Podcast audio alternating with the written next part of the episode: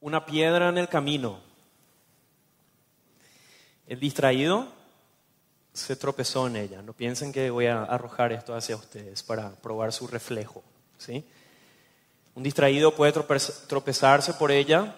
El violento la puede usar como un proyectil, como ciertos hinchas de ciertos clubes. Acá el pastor Rafa tiene un club en particular en mente. El emprendedor construyó con ella.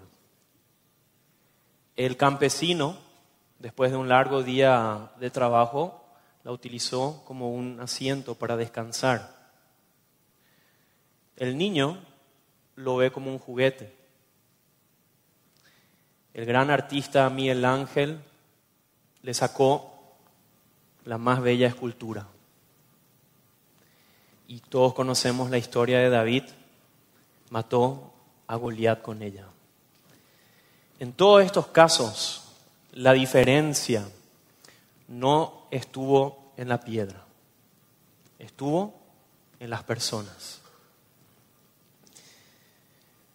Quiero continuar con otro ejemplo, la Gran Muralla China, considerada como una de las maravillas del mundo antiguo.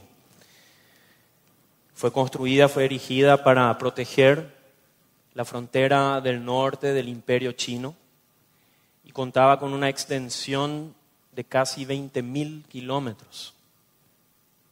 Su construcción llevó cerca de 20 siglos, imagínense, con una altura de 6 a 7 metros y de ancho unos 5 metros. Custodiado a lo largo de su historia por más de un millón de soldados hacían de ella una defensa verdaderamente inquebrantable. Pero también necesitaba puertas, portones, porque a quién se le iba a ocurrir recorrer 20 mil kilómetros para llegar al otro extremo. Y estas puertas obviamente eran custodiadas por los mejores soldados, los más entrenados, los mejores del imperio, pero cumplió con su objetivo. Justo allí se encontraba su punto débil. ¿En dónde? En los guardias, en las escoltas. Y al igual que la muralla china, el ser humano, nosotros, hemos tenido invasores, enemigos que nos han sobornado. Y hemos abierto las puertas nuestros corazones para que ahí aniden y corrompan estos enemigos, como el egoísmo, como el orgullo, como la lascivia, la lujuria, la insensibilidad, la falta de amor, falta de fe, rencor, vicios. Y podríamos seguir citando. La prédica de hoy se titula De pozos a palacios. Y creo que más que uno se puede imaginar de quién estaremos hablando hoy. Estaremos sumergiéndonos en una parte, en una porción de la historia de José. Y la encontramos en Génesis capítulo 37, versículos 12 en adelante. Mientras que preparan sus Biblias, yo les invito a que puedan abrirla en este pasaje. Repito, Génesis capítulo 37, versículo 12 en adelante. La historia o esta porción que encontramos en la, en la Biblia acerca de la historia de José es considerada también por muchos comentaristas como el Evangelio según José. ¿Por qué digo esto? Porque en esta historia está de una manera tan evidente y tan poderosa la persona de nuestro Redentor, el Señor Jesucristo. Y esta porción en la cual reflexionaremos hoy ocurre después de los sueños que tuvo José. Y quiero que especialmente te, te, concentres en la actitud de este joven de 17 años, porque en este momento él tenía 17 años. Y lo que lo diferenció a él de los demás fue su mentalidad. La historia de José nos demuestra que podemos ser libres de tener una mentalidad de, la, de langosta, una mentalidad que se conforma, una mentalidad que es víctima del conformismo y de la autoconmiseración. Y a pesar de haber sido vendido como esclavo, nuestro amigo José, él sabía que era libre, verdaderamente libre. Y fue echado a un pozo, fue injuriado, fue maltratado, fue rechazado, fue vendido. ¿A, qué, ¿A quién le suena esto? ¿No nos resuena esta de lo que iba a ocurrir exactamente dos mil años después de esta historia? Vamos a leer esta porción y una vez más les invito a que puedan acompañar esta lectura y le pedí al hermano Nico que pueda guiarnos en esta lectura. Va a ser una lectura importante, pero les invito a que se concentren y que se sumerjan en esta historia. Leemos entonces desde el versículo 12 hasta el 36. Después fueron los hermanos a apacentar las ovejas de su padre en Siquem, y dijo Israel a José, tus hermanos apacientan las ovejas en Siquem, ven y te enviaré a ellos. Y él respondió, heme aquí. E Israel le dijo, ve ahora, mira cómo están tus hermanos y cómo están las ovejas, y tráeme la respuesta. Y lo envió del valle de Hebrón y llegó a Siquem. Y lo halló un hombre andando él errante por el campo y le preguntó a aquel hombre diciendo, ¿qué buscas? José respondió, busco a mis hermanos te ruego que me muestres dónde están apacentando. Aquel hombre respondió, ya se han ido de aquí, y yo les oí decir, vamos a Dotán. Entonces José fue tras sus hermanos y los halló en Dotán. Cuando ellos lo vieron de lejos, antes de que llegara cerca de ellos, conspiraron contra él para matarle. Y dijeron el uno al otro, He aquí viene el soñador.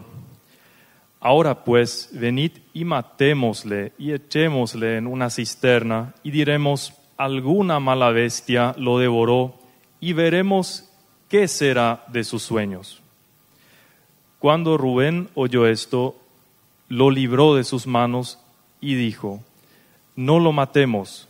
Y les dijo Rubén, no derraméis sangre y echadlo en esta cisterna que está en el desierto, y no pongáis mano en él, por librarlo así de sus manos para hacerlo volver a su padre.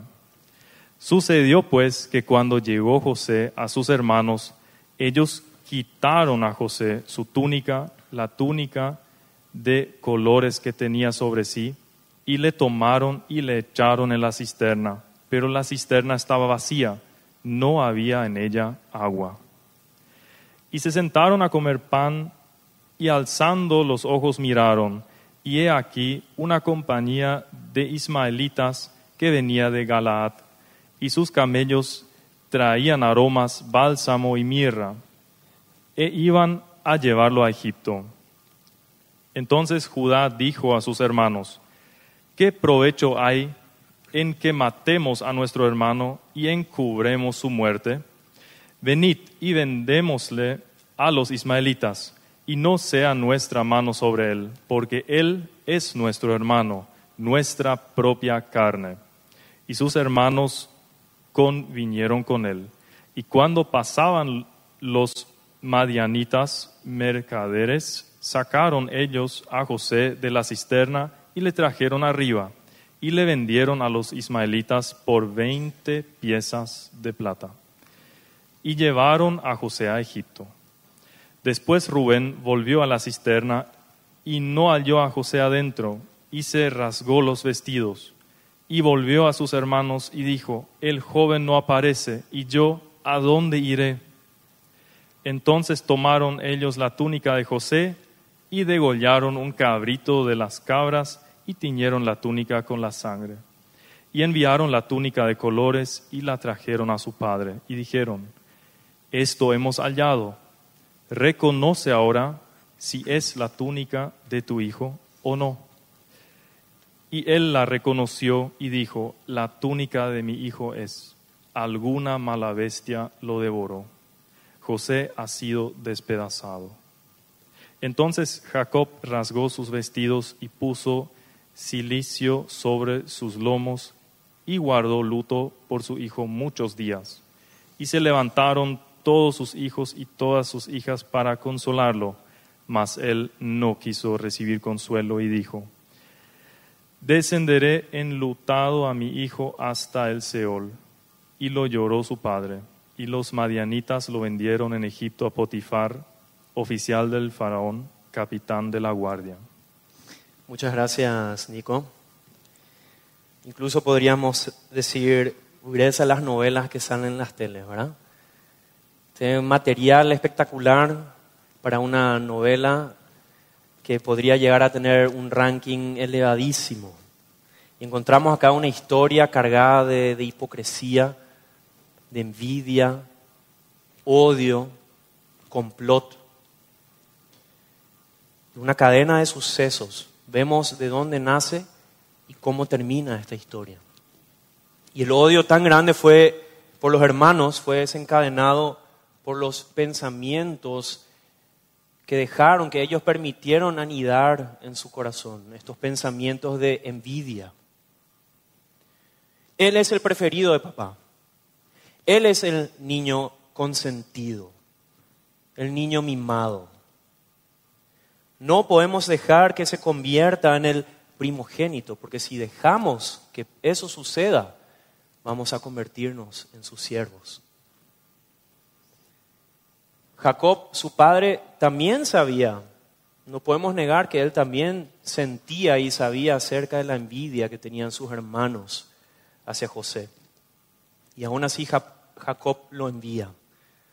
Y nada de esto pudo frustrar los planes de Dios. José tuvo que partir de Hebrón a Siquem, como estuvo leyendo el hermano, una caminata que aproximadamente tenía una distancia de 60 kilómetros. Y no había celulares o WhatsApp en esa época que podría facilitar esa tarea para escribir un mensaje de, los hijos hacia el padre, papá, tranquilo, estamos bien, no te preocupes, encontramos pasturas espectaculares, así que no te estreses.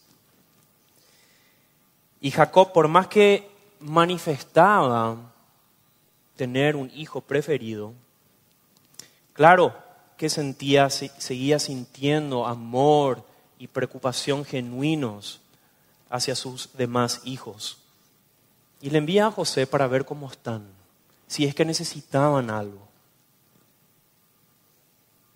Y como les dije, era un viaje largo, era un viaje que podría demorar días, era un viaje en donde José podría encontrarse con ladrones, con oportunistas, con fieras o animales salvajes. Corría un gran riesgo. ¿Y cuál es la actitud de José? Heme aquí, papá. Aquí estoy. Yo voy a ir. José es obediente y los que son padres aquí, les pregunto, ¿no les gustaría escuchar lo mismo de sus hijos? Mi hijo, anda a limpiar tu pieza. Heme aquí, Padre mío. Lo haré con gusto. Ve a estudiar, haz tu tarea. Claro que sí, papá. Cumpliré con tu voluntad, porque sé que tú sabes mejor que yo lo que es mejor para mi vida. Los padres aquí van a coincidir conmigo y esto me llevó a reflexionar en el pasaje que encontramos en Efesios 6, que dice, hijos obedezcan a sus padres porque esto es justo y agradable a los ojos del Señor. Y hago nomás un pequeño paréntesis. Em, padres está en genérico en el griego y se refiere tanto a papá como a mamá. Y estoy seguro que si Raquel, la esposa de Jacob, le hubiese pedido lo mismo a su hijo, José hubiese tenido la misma actitud de obediencia. Heme aquí, madre, yo estoy presto para ir, te obedezco. También podemos decir que José pudo haber puesto mil excusas. Ay, papá, no seas pesado. ¿Cuántas veces mis hermanos han salido y han regresado después de varios días ilesos, sin ningún rasguño? ¿Para qué voy a ir? No quisiera ir por nada. Podría aprovechar mejor mi tiempo. Tengo otras cosas mejores que hacer. Si supieras que ya estoy en el episodio 53 de mi serie favorita. O tengo que ir al asado con los muchachos. O tengo que ir al shopping a encontrarme con mis amigos. Es más, papá, ¿no te enteraste? Hace poco en este mismo camino salió en las noticias, fueron atacadas unas personas por motochorros. Podrían, podría seguir la lista de, de excusas, pero esa no fue la actitud de José. José y Jacob se despiden, me puedo imaginar una escena de abrazos, de besos. Y si tan solo Jacob hubiese sabido en ese momento que tardaría 20 años para volver a encontrar a su hijo, ¿cómo hubiese sido ese abrazo? ¿Cómo hubiesen sido esos besos? Porque él pensaba que su hijo se estaría ausentando solo por algunos días. Fue a Siquén, no encontró ahí a sus hermanos, pudo haber regresado, pudo haber dado la media vuelta, me voy para casa nuevamente. ¿Para qué seguir molestándome? ¿Para qué seguir arriesgándome? Pero esa no fue la misión que le había encomendado su padre. Había, no había cumplido aún con el objetivo. Y obviamente no quería aumentar la preocupación de su papá. Él cuidaba el corazón de su padre.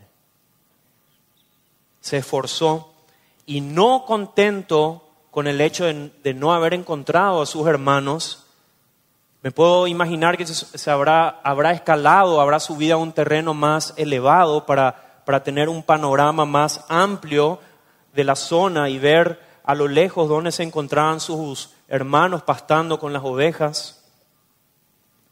Y se encontró con, un hombre desconocido, que vio a, a José andando como un hombre errante por el campo.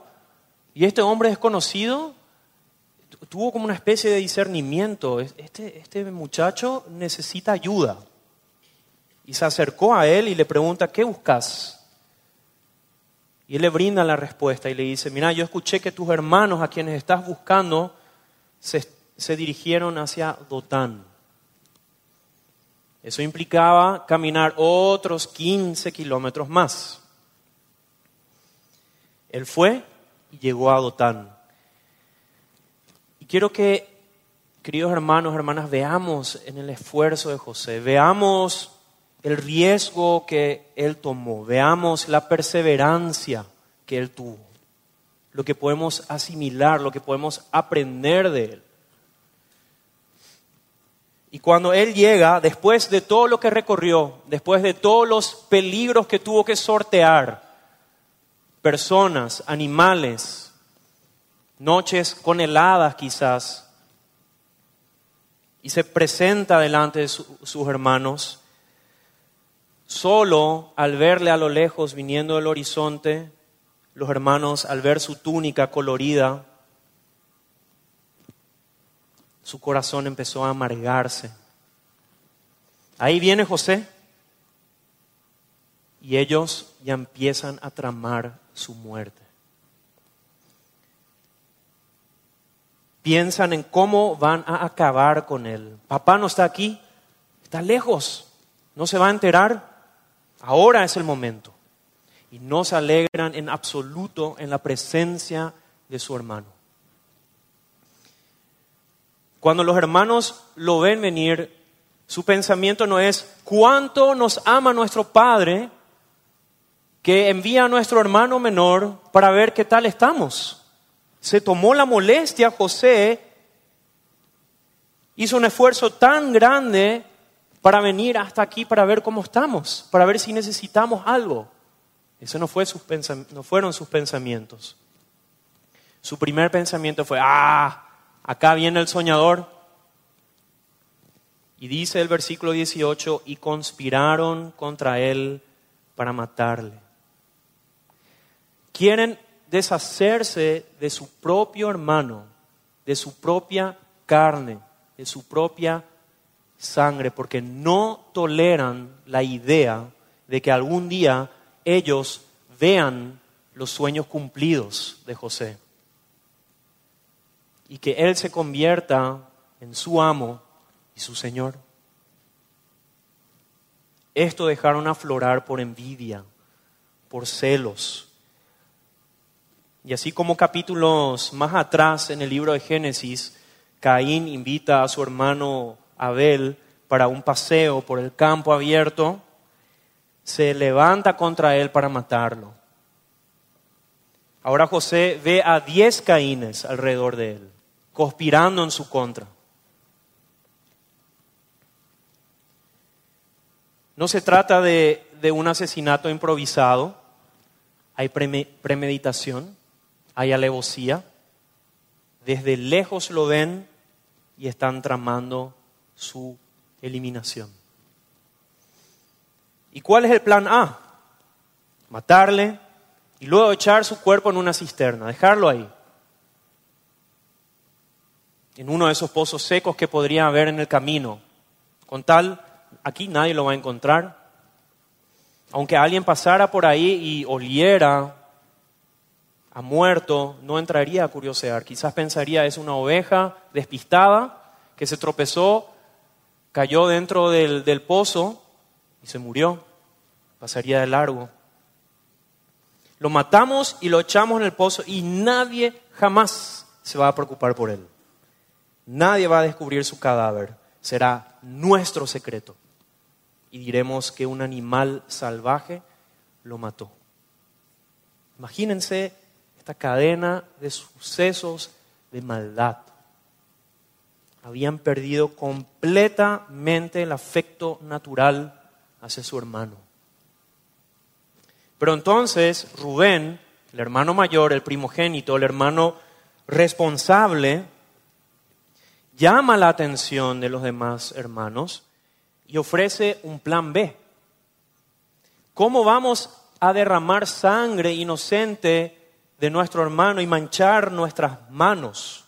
Sencillamente echémosle en el pozo y ya está. Va a morir igualmente, ¿no? Con el tiempo va a tener sed, va a tener hambre y va a fallecer por causas naturales. Lo echamos al pozo y nos vamos nos abrimos de acá y nuestras manos estarán limpias. Nadie le sacará de ahí, nadie le escuchará gritar. Rubén dice esto con la esperanza de que cuando sus hermanos se despisten, él podría volver a lanzar una soga y rescatar a su hermano. Le quitaron la túnica, le echaron en el pozo vacío y sabemos después, capítulos después, cuando los hermanos de José la están pasando muy mal en Egipto. Ellos dicen, esto es porque no escuchamos el clamor de nuestro hermano cuando estaba en el pozo. Y de esto podemos sacar la conclusión que en ese momento José pudo haber estado gritando de desesperación clamando por misericordia, por piedad de sus hermanos. Y aunque en la historia que leímos con el hermano Nico, desprovean a su hermano esa túnica, lo echan al pozo y está gritando y clamando, leemos una de las frases más sorprendentes en este texto, en el versículo 25. Y a mí me llamó poderosamente la atención. Pues muchas veces leemos este, este texto al vuelo pero cuando nos detenemos a, estudiar encontramos detalles tan ricos de donde podemos sacar tantas enseñanzas. Y atiendan lo que dice el versículo 25. El hermano ahí gritando, ¿y qué, qué hacen ellos? Ellos se sentaron a comer pan, se sentaron a cenar. no tuvieron una pizca de cargo de conciencia, nada de preocupación. Yo no sé ustedes, pero yo pienso que van a coincidir conmigo que estos hermanos deberían de tener cerrado el estómago. Y les pregunto a ustedes, ¿alguna vez sintieron eso? ¿De tener cerrado el estómago? Seguro que sí. Por momentos de tensión, de preocupación. Quizás algunos padres aquí habrán sufrido por algún hijo, por alguna hija. O si estuvo o está en algún problema, en alguna dificultad más grande de lo que puede soportar. O quizás conocen a una, a una persona, a un conocido, que pasó por una situación sumamente difícil y sabemos que cuando nuestra mente está enfocada en una situación eh, que, que, nos desgarra, que nos drena toda energía, ni tenemos tiempo para pensar en comer. Y quizás hemos acercado una comida a esta persona y esta persona te dijo, no tengo hambre, te agradezco, pero se me, se me fueron las ganas de comer. ¿Por qué? Porque la preocupación te cierra el estómago. Y los hermanos de José echan a su propio hermano en el pozo, lo oyen gritar desesperado y se sientan a cenar. Qué falta de misericordia. Qué corazón endurecido.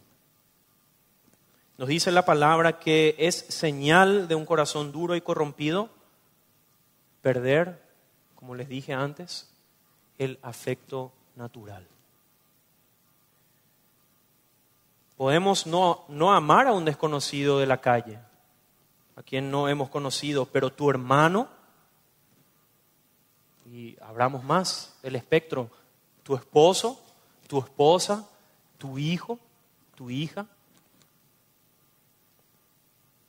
El afecto natural, cuando eso se pierde deberíamos de reflexionar cómo está nuestro corazón. Qué profunda desesperación la de José desde este pozo. Aquellos que debieron ayudarle, sus propios hermanos lo ignoraron, le dieron la espalda y lo abandonaron. Entonces, hemos tenido un plan A, los hermanos han tenido un plan B y llegamos al plan C, el de Judá. Parece ser el hermano que tenía dotes de empresario. ¿Qué ganamos si lo dejamos solamente ahí en el pozo? Ganemos algunas moneditas. Saquemos algún rédito de esto. ¿Por qué no lo vendemos? Todos estamos preocupados por el dinero en esta época de crisis. ¿Por qué vamos a desaprovechar esta oportunidad? Ganar unas moneditas no estaría mal. Encima del dineral que papá gastó por él en esa túnica. Y nosotros que andamos caminando por ahí sudando la gota gorda, no nos sobra nada.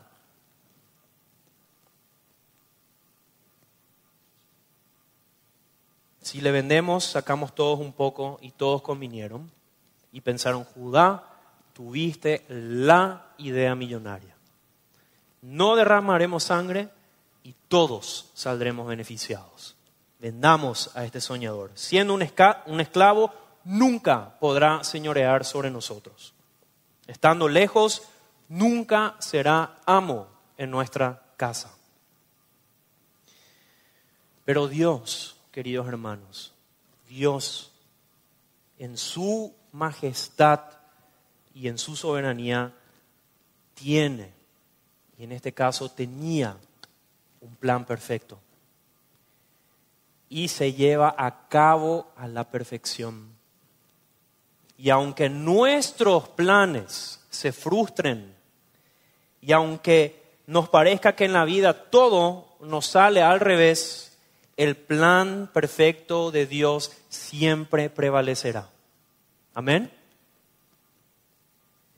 Los hermanos de José tuvieron plan A, tuvieron plan B, tuvieron plan C, pero miren lo que nos enseña Proverbios 19, 21. Dice, muchos planes hay en el corazón del hombre, pero solo el propósito del Señor se cumplirá.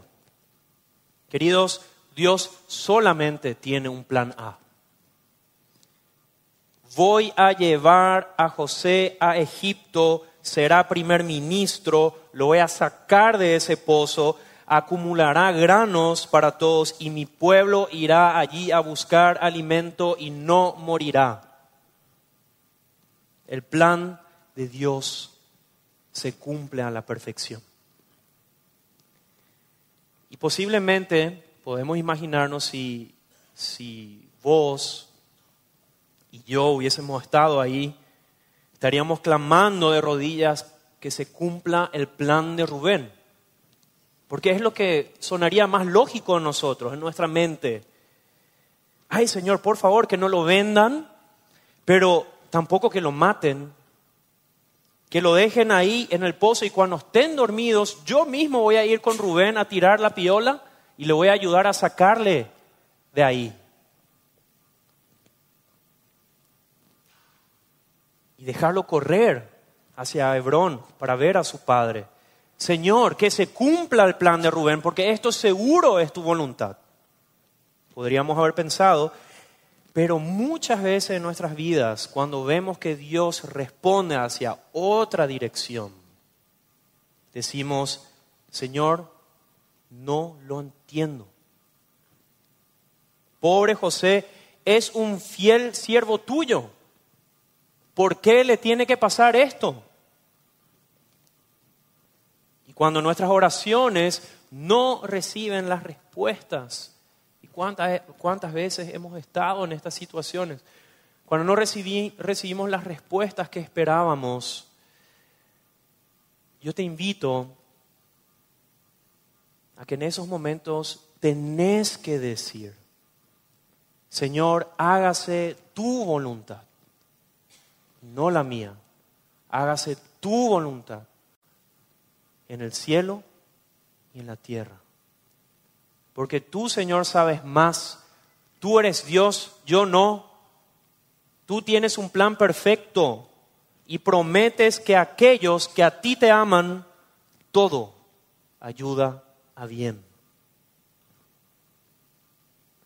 Esa es nuestra esperanza, esa es nuestra paz, ese es nuestro consuelo.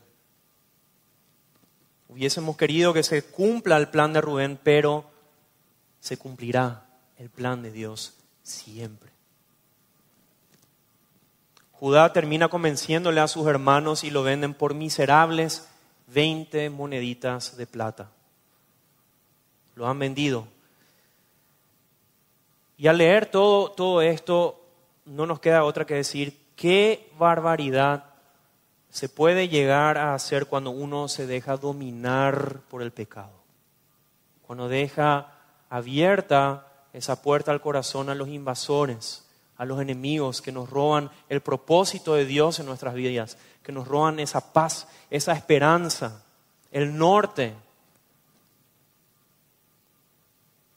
Nos ciega completamente, ya sea la envidia, el odio, la lascivia, el enojo, la codicia, el pecado siempre te va a dejar completamente ciego.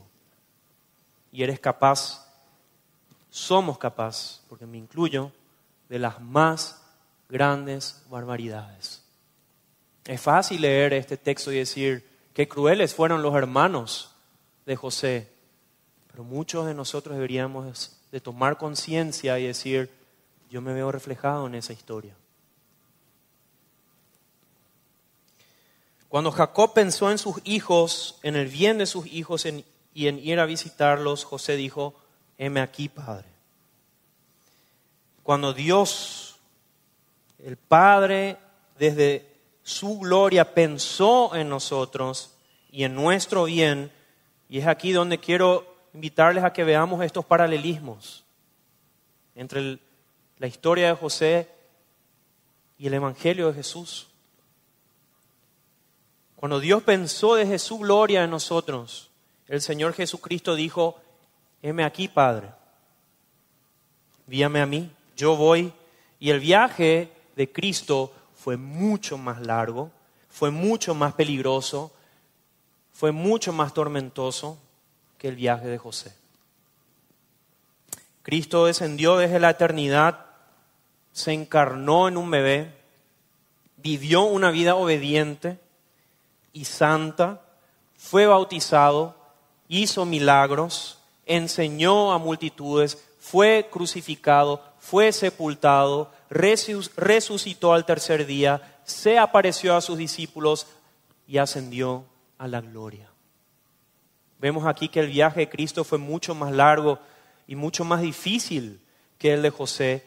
Y en todo esto, como José, no hubo ni una pizca de queja en sus labios.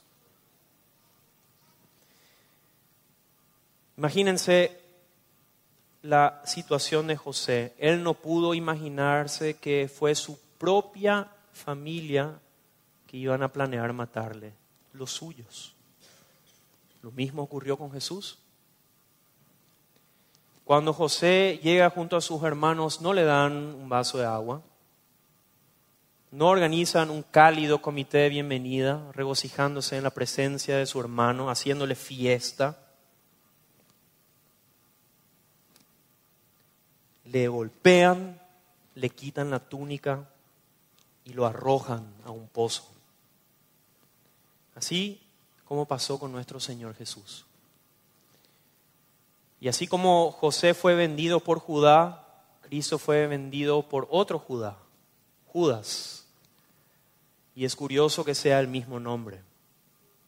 Cristo fue vendido, maltratado y crucificado. ¿Vemos el paralelismo? Es inmenso. Y vemos esta serie de situaciones difíciles, de eventos desafortunados en la vida de José, pero Dios le había entregado un sueño. Y José se aferró a eso y él se sobrepuso a su desgracia. Miren hermanos, poner nuestra mirada en Cristo es la clave, porque es ahí donde vamos a encontrar la fuerza suficiente para sobreponernos a nuestras dificultades.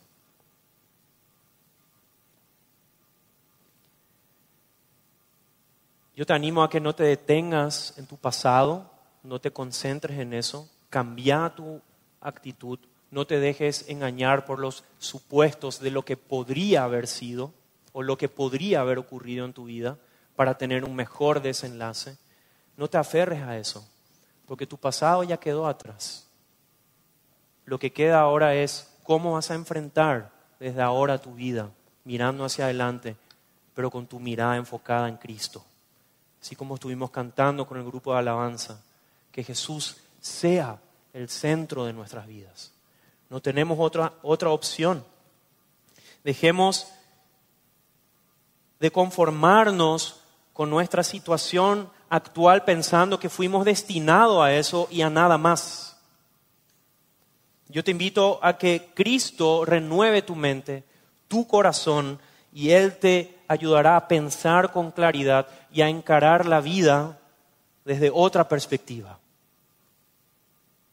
Por más difícil que sea la situación que estés atravesando. Pero no esperes, no esperes que llegue el momento correcto. Vos tenés que propiciarlo. Vos tenés que abrir tu corazón. Y repito, Cristo es mucho más que José. José fue un hombre justo, sí. Fue un hombre obediente a Dios, sí. Agradó a Dios con todo su corazón, correcto. Pero al igual que nosotros, José y yo y vos, necesita de un Salvador. Y así como la sangre de un animal tuvo que ser derramada para que José viviera, la sangre del Cordero de Dios se tuvo que derramar para vos y para mí, para que tengamos una vida plena y la vida eterna. Yo te pregunto entonces, ¿cómo hemos de vivir? ¿Cómo vas a responder a este mensaje a partir de ahora? En este pasaje se derrama sangre. Es una historia sangrienta, pero es la sangre de José la que se derrama? No. Es la de alguien más en lugar de José. Esa sangre derramada en este capítulo, todos somos conscientes y sabemos que debía ser la sangre de José, pero Dios tuvo otro plan. Y aunque comparemos a José con Jesús, por un momento déjame decirte que ahora lo quiero comparar contigo. Comparar a José con nuestra situación. Porque en este momento cada uno de nosotros es igualmente José. ¿Por qué digo eso? Porque cada uno de nosotros estamos siendo presos por algún pecado. Cada uno de nosotros nos encontramos en el pozo de la desesperación. No podemos ver la luz.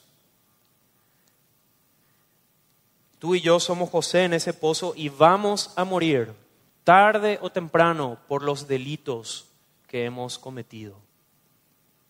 A no ser que alguien derrame su preciosa sangre en nuestro lugar.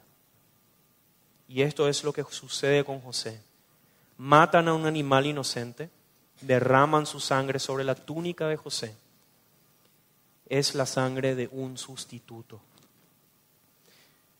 Miren, no hay salvación para nadie de nosotros, ni para mí, a no ser que alguien derrame su sangre en nuestro lugar. Y esa es la sangre preciosa de Jesucristo. Es la sangre de Jesús la que mancha tu túnica, la que mancha mi túnica, la que se va a presentar ante el Padre Celestial, el único Dios todopoderoso, el único juez justo. Y a los ojos de Dios el Padre, nosotros ya hemos muerto, pero seguimos vivos.